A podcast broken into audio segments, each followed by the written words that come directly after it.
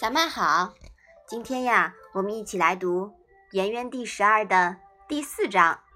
哎，你看呀，这一章啊，司马牛又来问问题了。你先来读一下。司马牛问君子，子曰：“君子不忧不惧。”曰：“不忧不惧，斯谓之君子矣乎？”子曰：“内省不疚，夫何忧？何惧？”嗯，那这一章啊是什么意思呀？司马牛问：“怎样做一个君子？”孔子说：“君子不忧愁，不恐惧。”司马牛说：“不忧愁，不恐惧，这样就可以叫做君子了吗？”孔子说：“自己问心无愧，那还有什么忧愁和恐惧呢？”嗯，好的。据说呀，司马牛是宋国大夫桓颓的弟弟。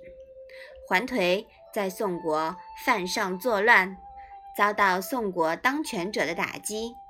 全家被迫出逃，那司马牛呢，就逃到了鲁国，拜孔子为师，并声称啊，团回不是他哥哥。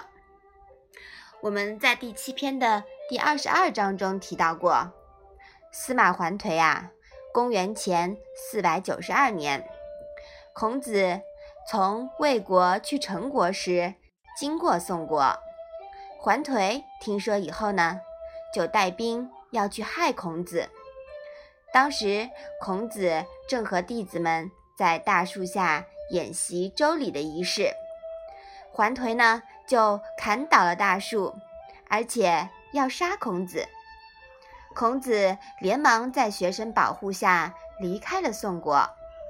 在逃跑途中，他说：“天生得鱼鱼，还颓其如鱼何？”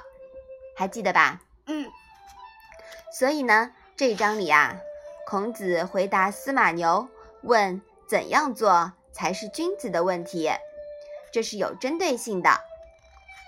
在《易系辞》这篇文章里面呀，说了“乐天之命，故不忧”。在《中庸》里面也有这样一句，叫做“故君子内省不疚”。无恶乎至，无恶乎至。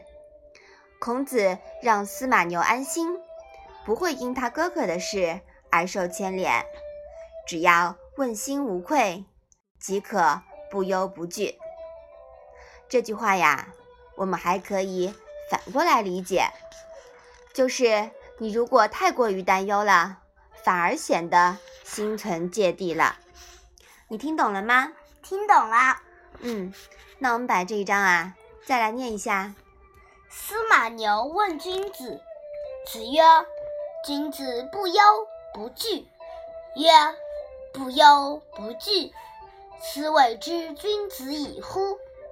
子曰：“内省不疚，夫何忧？何惧？”好的，那我们今天的《论语》小文文就到这里吧。谢谢妈妈。